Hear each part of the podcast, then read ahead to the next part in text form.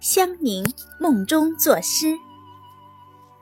香凝在《红楼梦》中被称为呆，她没有黛玉、宝钗的聪明才智，但她在学诗的过程中，全身心都在诗歌之中，把整个人都融入进去，甚至是梦中也会作诗。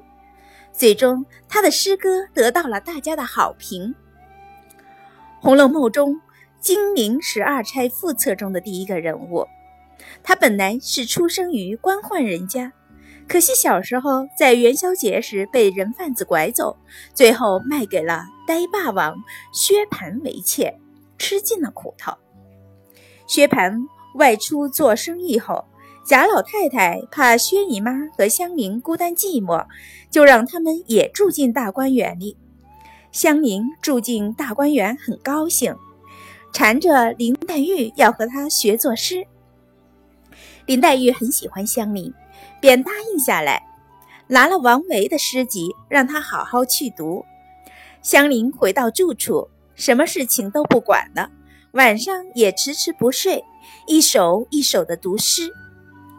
香菱读完王维的诗集后，去找黛玉换诗集。黛玉问他有没有领略一些趣味。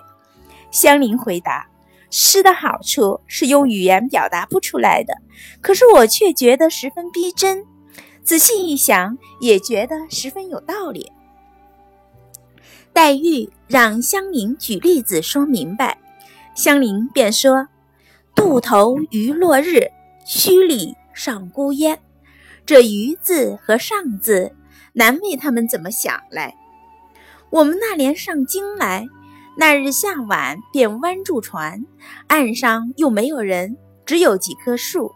远远的几家人家做晚饭，那个烟竟是碧青，连云直上。